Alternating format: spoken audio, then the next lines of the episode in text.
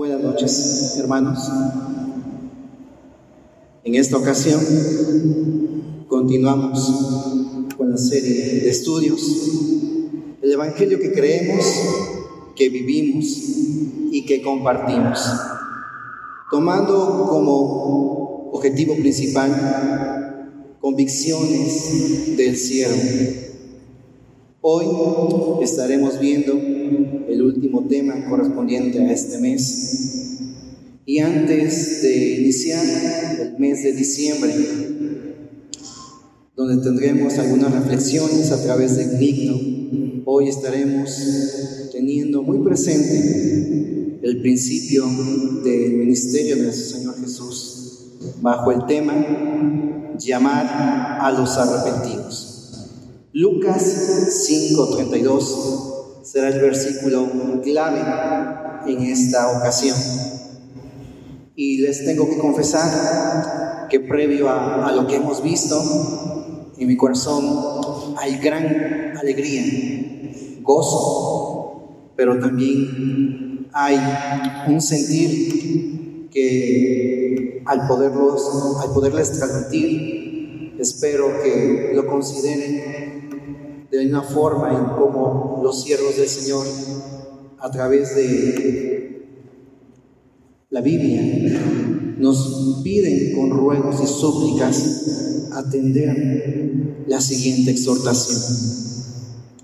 El propósito es despertar ante la realidad, la realidad de nuestra situación, donde podemos decir que todo está bien, pero la realidad es que hay una fe débil, donde hay una pobre relación con nuestro Señor y hay mucha pereza, mucho desinterés al llamado del Señor para su iglesia. Esto es lo que estamos experimentando en este tiempo. No somos conscientes que el mundo está cambiando, que cada vez es más semejante al tiempo de Sodoma y Gomorra, a los días de Noé. Hoy vivimos un tiempo donde muchos están más preocupados en otros asuntos, que se alejan a lo mandado por aquel que nos redimió. Recuerdo, durante este tiempo, durante este año, se ha pensado en el propósito del Evangelio que hemos oído, creído y que se demanda de nuestro Señor, que una vez entendido la importancia de esto, reflejemos un arrepentimiento sincero. Que esto nazca y produzca el servirle y justamente esto es lo que veíamos la semana pasada, cómo el Señor busca y cómo buscó y alcanzó a cada uno de nosotros. Pero estaremos haciendo énfasis a ese llamado a los arrepentidos. La Biblia, además de lo que es notorio en nuestros días, marca que en este tiempo llegarían quienes algunos apostarán de la fe escuchando a espíritus engañadores y a doctrinas de demonios, como dice 1 de Timoteo 4.1. Pero ¿qué tiene que ver todo esto con nosotros? Que no estamos actuando como siervos, llamados por el Señor Jesucristo. No estamos unidos, trabajando en donde quiere nuestro Dios que estemos apuntalando. Estamos silenciados. Y por consiguiente, los frutos son menos o escasos. Esta es la realidad que está aconteciendo en este momento en todo lugar de la tierra. La iglesia del Señor está pasando algo y no lo hemos captado ni entendido la urgencia de por qué se ha insistido semana a semana, de que si hay un corazón arrepentido, es ser impulsado a hacer algo por su Señor. Por eso es necesario hacer un recuento a nuestro ayer, teniendo presente la intervención de nuestro bendito Salvador en nuestras vidas. Es por eso que estamos resaltando el ministerio de nuestro Señor Jesús, donde encontramos una poderosa razón para servirle. Y convencidos que Él me llamó, me transformó y me encomendó a un trabajo importante e indispensable a cumplir. Con esto en mente, leamos lo que dice Lucas 5:32. No he venido a llamar a justos, sino a pecadores al arrepentimiento. 5.32 de Lucas. Una vez más, todos juntos. Dice así, no he venido a llamar a justos, sino a pecadores al arrepentimiento.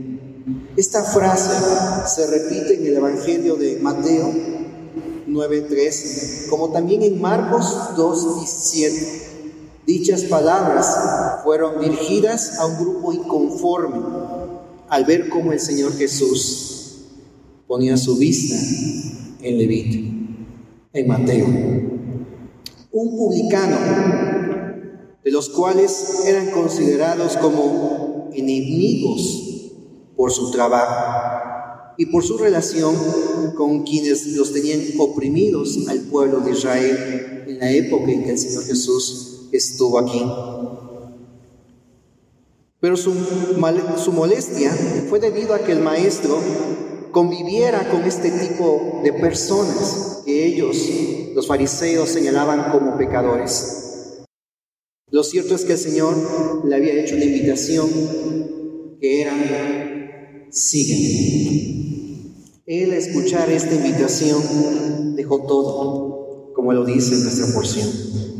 Hay muchas historias en el capítulo 5 en donde podemos observar cómo el Señor tuvo contacto con varias personas. Si ustedes ven hacia atrás, verán un leproso, un paralítico, quienes recibieron un bien por parte del Señor pero también leemos de una persona más que se le conoce por nombre, es Pedro, que junto a Leví tuvieron un contacto especial con el Señor. Y que la Biblia nos marca más que solamente un milagro, como en el caso del leproso y el paralítico. De ellos se menciona que pudieron ser siervos, dispuestos a seguir caminando con el Maestro el Salvador.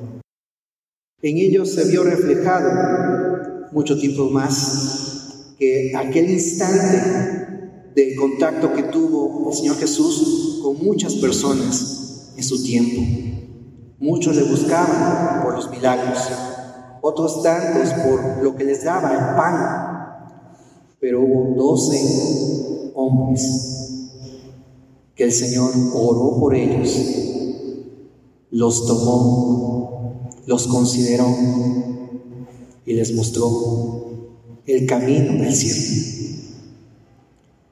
Ellos, después de que el Señor Jesús no estuvo brevemente presente, tuvieron miedo, huyeron, se alejaron, pero tiempo después, una vez que el Espíritu Santo estuvo en ellos, ellos siguieron firmes, dispuestos a seguir a invitar a su maestro.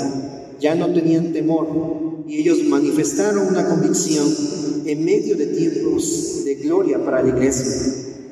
Esto se narra en Hechos, como se les llamó por primera vez cristianos, pero también se mantuvieron cuando hubo persecución, cuando hubo rechazo y muerte eso mismo se demanda de nosotros, de aquellos que ahora se nos invita a ser siervos del Señor Jesús.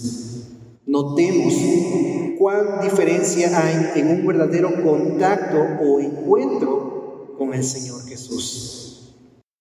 Al igual que Leví, nosotros, el Señor nos vio y nos llamó. No fue por nuestras habilidades, por nuestros recursos o por ser buenos. No, nada de eso tuvo que ver. Como se mencionó también en 1 Corintios 1, 27 y 28, Él nos consideró, a pesar de ser de lo necio del mundo, de lo débil, de lo vil, siendo Él quien mostró su amor, misericordia. No olvidemos que para el mundo, para el hombre religioso, para el hombre de moral, para el hombre que se cree bueno, nuestro valor o el valor que nos da depende de lo que le podemos brindar.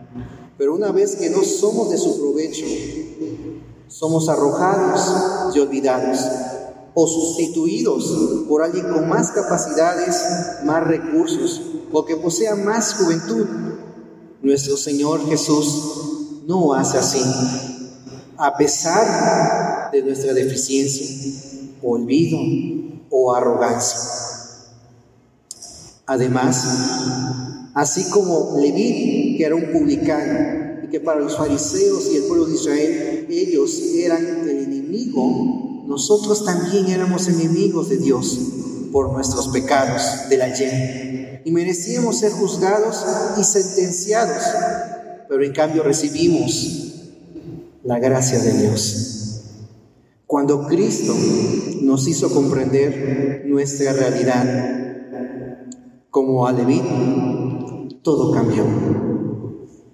Él, quien a pesar de tener todo, un buen trabajo, el poder tener pues una estabilidad de una forma pues no correcta, él estaba consciente que había un vacío en su ser, el cual al oír la voz del Señor, del Maestro y de la invitación, sígueme, se dice la palabra que inmediatamente dejó todo y le siguió.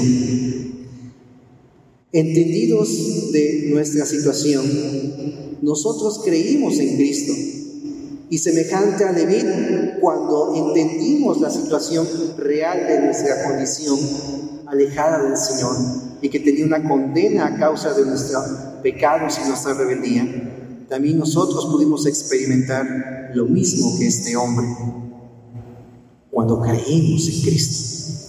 Fue cuando experimentamos un arrepentimiento sincero.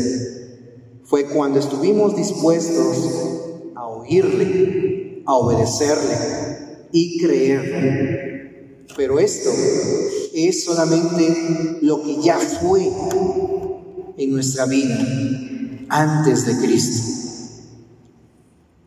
Hoy se nos pide y demanda que nos podamos identificar con Cristo como sus redimidos.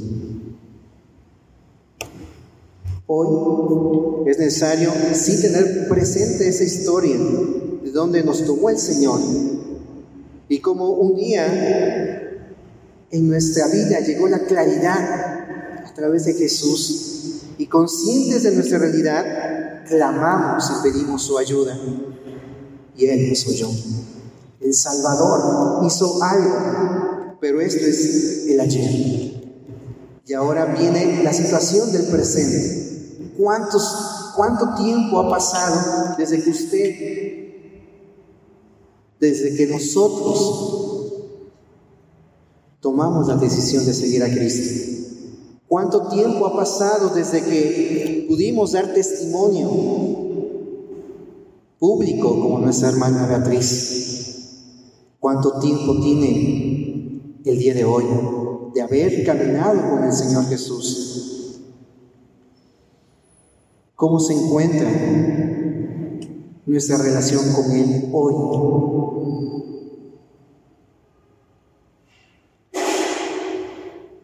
¿Acaso Él está mostrando nuestras faltas?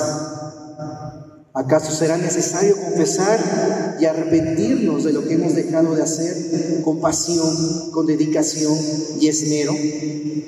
Porque Él te contempló al igual que a mí para algo más grande que simplemente vivir como los demás en el mundo. Es totalmente diferente lo que Él nos está haciendo considerar de más valor. Recordemos, Él nos mostró nuestras faltas, Él nos hizo renacer después de haber sido nuevas criaturas. En Cristo Jesús fuimos transformados, fuimos creados a su imagen. Él nos justificó, santificó y nos dio una encomienda. Una encomienda que es vital que nosotros llevemos a cabo. Eso también me hacía pensar lo siguiente, en no errar, en que lo que hoy logramos, lo que hoy hacemos, es por nuestras propias fuerzas.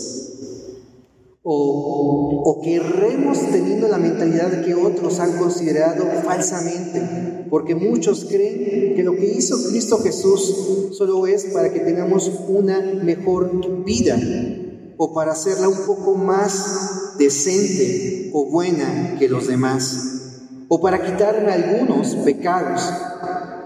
Para esto no nos salvó Jesús, nuestro Señor Jesús. Para esto no fue que Él dio su vida y sufrió. Y muchos de nosotros ya no estamos conscientes de esto.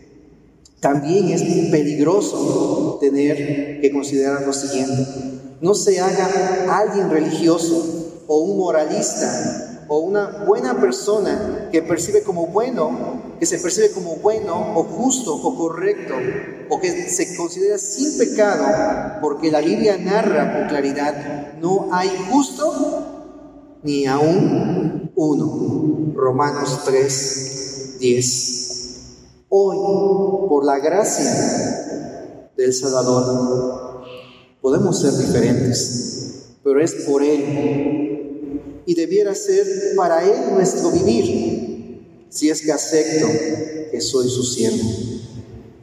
Aquí es donde está la situación, en donde muchos aún no hemos comprendido que antes éramos esclavos del pecado, pero que hoy la consideración es que podamos servir al Rey de Reyes y Señor de nuestra vida aquel que le dijimos somos tuyos por la eternidad y que a pesar de que hicimos un compromiso y que hubo una decisión determinada en un tiempo en el ayer, hoy estamos sentados, callados, con algo en nuestro corazón que impide continuar, mantenernos y seguir fieles como Él espera de sus elegidos, de sus llamados, de su iglesia de estos días. Muchos hoy se preocupan por el ser, ser alguien, allá afuera se preocupan por ser alguien importante y muchos dentro del el ambiente cristiano también están pensando en ser reconocidos, en ser apreciados por los hombres y no hacer la voluntad del Señor. Pero Gálatas 1.10 nos remarca algo que no debemos olvidar. Dice así, ¿buscas ahora el favor de los hombres o de Dios? ¿O trató de agradar a los hombres? Pues si todavía agradara a los hombres, no sería siervo de Cristo. Cuidado en ocuparnos en el ser y no en hacer la voluntad de nuestro Señor. Muchos solamente se ocupan en tener una imagen exterior, pero el Señor pide y demanda más. Por eso está el trabajo en el corazón, lo que impulsa a dar el siguiente paso a que a pesar de los desafíos que tengamos y los retos en nuestro tiempo presente, podamos mantenernos como la iglesia de Cristo, que avivemos aquella fe que el Señor ha depositado en nosotros, porque hemos creído la verdad. Este es el Evangelio que hemos creído, que hemos predicado, que estamos compartiendo, que en cada oportunidad a tener la palabra podemos leer con detenimiento que con la guía del Espíritu Santo podamos tener un mismo sentir, el cual nos invita a no quedarnos en una posición semejante a la ayer. No olvide lo que dice Gálatas 1.10. Si eres siervo de Cristo, no puedes agradar al hombre ni considerar su favor. No seamos de los que aparentan, porque el Señor señaló también que aquellos que se creen buenos y correctos en el tiempo que Él estuvo aquí, tuvo que decirle a esos fariseos, sepulcros blanqueados. No nos creamos mejor ni nos comparemos con los demás, porque podríamos errar gravemente. Nuestra meta es ser como nuestro Salvador, otro problema muy presente es que a veces hacemos distinción al momento de compartir el Evangelio.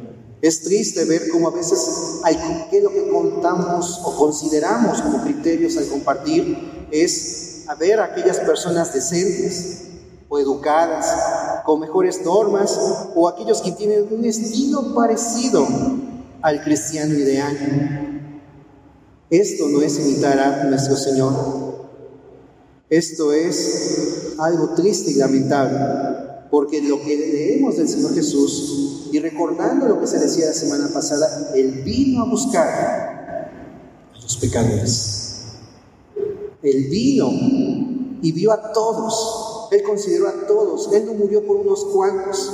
Juan 3:16 lo subraya con claridad. Él dio su vida por todo aquel que creen en Él. Y a ellos les dará vida eterna. Pero hay cosas que estamos haciendo mal. Hay cosas que son necesarias subrayar. Y la exhortación por eso es fuerte, hermanos. Porque la Biblia nos remarca que el ejemplo que debemos seguir, el parámetro en el cual nos debemos comparar es Jesucristo nuestro Señor. Es triste lo que está pasando. Sí, es muy triste. Algunos no cumplen su compromiso y es lo que estamos experimentando en este tiempo. Y lo que tenemos que cuidar, ¿estás cumpliendo tu compromiso como siervo del Señor? Otros lo hacen erróneamente o según sus criterios, olvidando todo lo que el Señor enseñó y marcó con su vida misma. Las escrituras señalan con claridad respecto a esto lo siguiente. En primera de Tesalonicenses 1.9. Convertisteis de los ídolos a Dios para servir al Dios vivo y verdadero. Lo que nos hace subrayar es el cambio que operó Cristo Jesús en nuestra vida era para que hoy pudiéramos servirle sin impedimento y en verdad, no falsamente como los fariseos y escribas, o como lo hicieron un tiempo el pueblo de Israel en aquel peregrinar en el desierto después de salir de Egipto y ser librados. Pero también es necesario hacer énfasis. Sí, hay quienes están sirviendo, hay quienes están haciendo la parte que les corresponde, y para ellos la Biblia también les recuerda lo que dice Lucas 12:37. Bienaventurados aquellos siervos a los cuales su Señor, cuando vengan, halle velando. De cierto os digo que se irá y hará que se sienten a la mesa. Los que están haciendo su parte, sigan así. El Señor les bendecirá. Continúen porque falta menos tiempo. Estamos viendo cómo todo está haciendo marcar que Cristo, nuestro Señor, pronto vendrá. Y nos corresponde eh, esforzarnos y seguir trabajando. Hermanos, no olvidemos el llamado ni la invitación que un día aceptamos con gusto, aquel compromiso. No imitemos al pueblo de Israel, que después de salir, después de ser libres de la esclavitud, vinieron hacia atrás y recordaban y deseaban comer lo que tenían cuando eran esclavos. No nos aferremos a lo que antes nos llevó a la muerte y nos ató al pecado. Porque si estamos recordando y asemejando nuestro presente a lo que antes fue, no estamos teniendo la convicción de ese cambio y transformación que Dios operó en nuestra vida. Para ellos, el dudar, el desearlo de ayer, les costó una disciplina de 40 años. Hermanos, ustedes están observando lo que hemos tenido que pasar, una pandemia, una crisis económica, cambio de leyes. ¿Qué más dará evidencia que es necesario hacer algo hoy conforme al llamado y trabajo que el Señor nos ha encomendado a cada uno de nosotros. Nosotros no somos una multitud, somos su iglesia que Cristo lavó y redimió. Él pagó un precio justo para que nosotros pudiéramos servir sin ningún impedimento. No menospreciemos la oportunidad que Él nos ha concedido y si he fallado, no es tarde para ponernos a cuentas con nuestro Señor. Aún no es tarde. El Señor dice en Isaías 55, versículos 6 al 8, buscad a Jehová mientras puede ser hallado, llamadle en tanto que está cercano. Deje el impío su camino y el hombre inicuo sus pensamientos y vuélvanse a Jehová el cual tendrá de él misericordia, y el Dios nuestro, el cual será amplio en perdonar, porque mis pensamientos no son vuestros pensamientos, y vuestros caminos, y vuestros caminos mis caminos, dice Jehová. Esto nos hace ver, hermanos, que si hemos errado, si hemos cometido una falta, el Señor nos dice, no tienes excusa, aún hay tiempo para corregir Ciertamente habrá consecuencias si hubo una falta, de la misma forma que fue la disciplina del pueblo de Israel. Pero el Señor te sigue hablando, nos sigue mostrando su gracia en este tiempo y nos recuerda que no tenemos excusa válida ante Él por haber dejado la oportunidad de servirle después de haber conocido nuestra situación. No le faltemos como Judas o como Himeneo y Alejandro.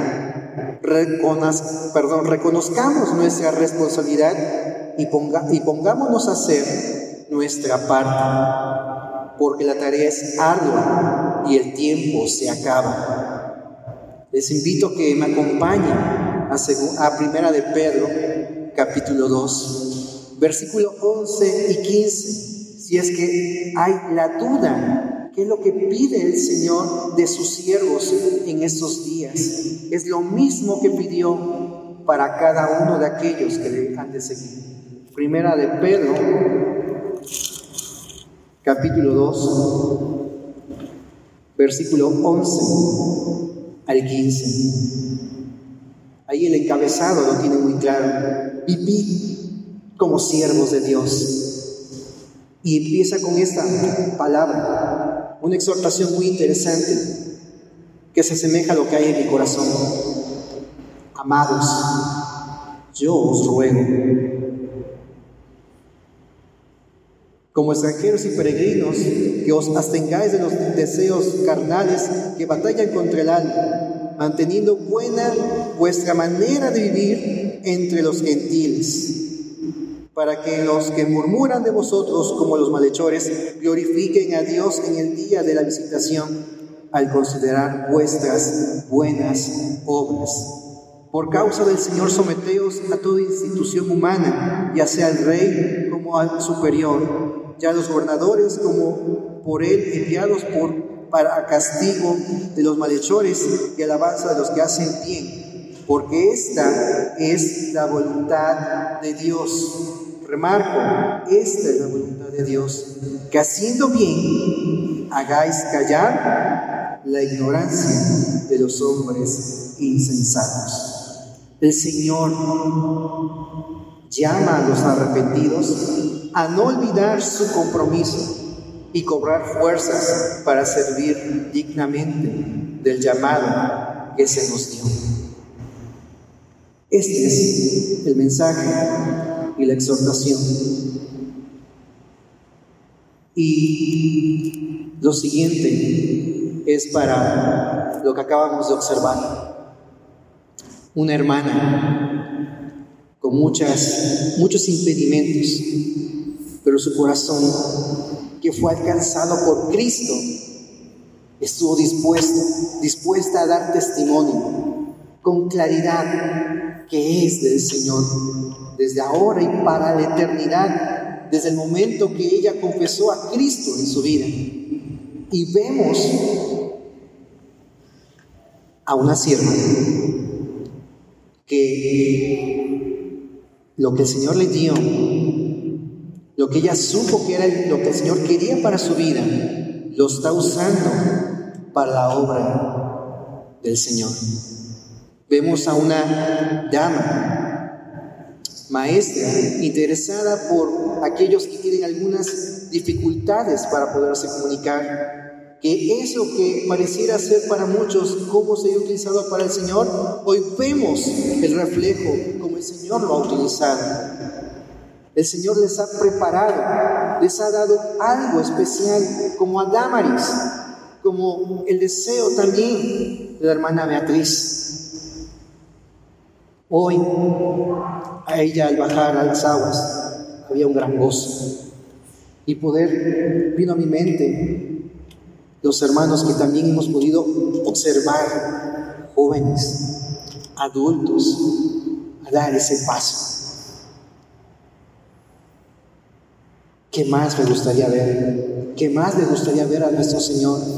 Que ha dado todo, que ha hecho todo para que nosotros no seamos gente del mundo, sino seamos aquellos que como su iglesia haga su parte. En el campo, hermanos, si se deja de trabajar la tierra, Mientras más tiempo pasa de no hacer esta actividad, la tierra se llenará de maleza, se pondrá dura y habrá plagas y muchas cosas mal. Pero si uno trabaja en esa tierra, le costará mucho trabajo, enfrentará muchas dificultades, pero no es lo mismo que sean dos que sean tres, que sean cuatro, los que sigan trabajando en aquel campo que ha sido endurecido por la maldad del mundo, que se ha visto estéril, con ausencias, pero el Señor nos está contemplando y recordando, tenemos un trabajo, nos ha capacitado, Él nos llamó para hacer algo más glorioso para Él. Remarco, el Señor te llamó a ti no olvides ese compromiso. Cobra ánimo para seguir dignamente del llamado que el Señor puso a ti.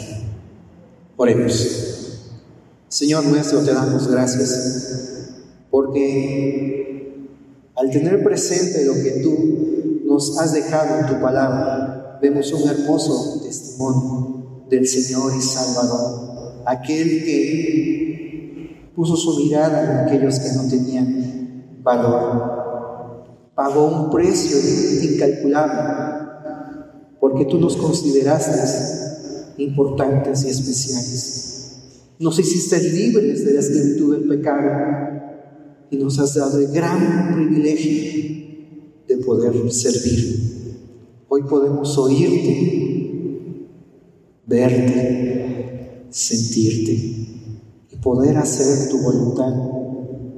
Rogamos que sea el sentir de cada uno de nosotros, porque tú deseas que lo que has puesto en el corazón de cada uno de nosotros sea para la edificación, para el crecimiento y para que ante todo lo que se ve en nuestros días, tu luz refleje esperanza.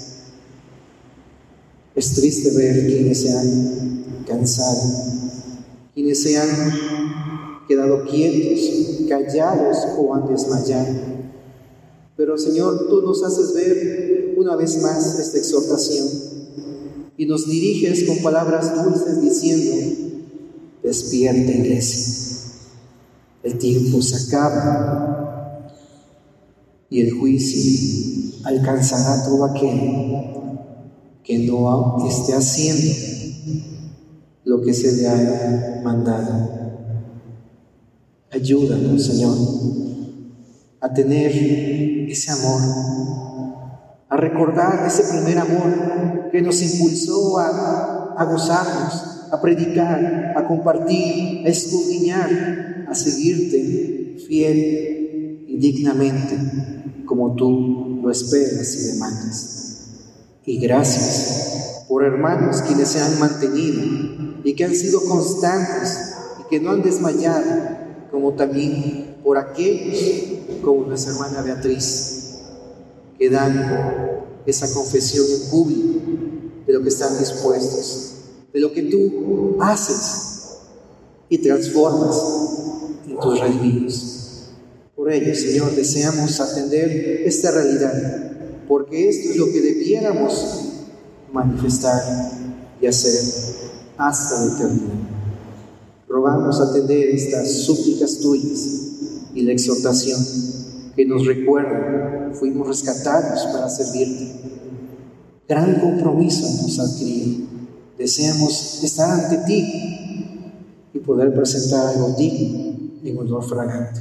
Este es nuestro deseo y nuestro compromiso que hacemos ante ti, en el nombre del Señor Jesús. Amén.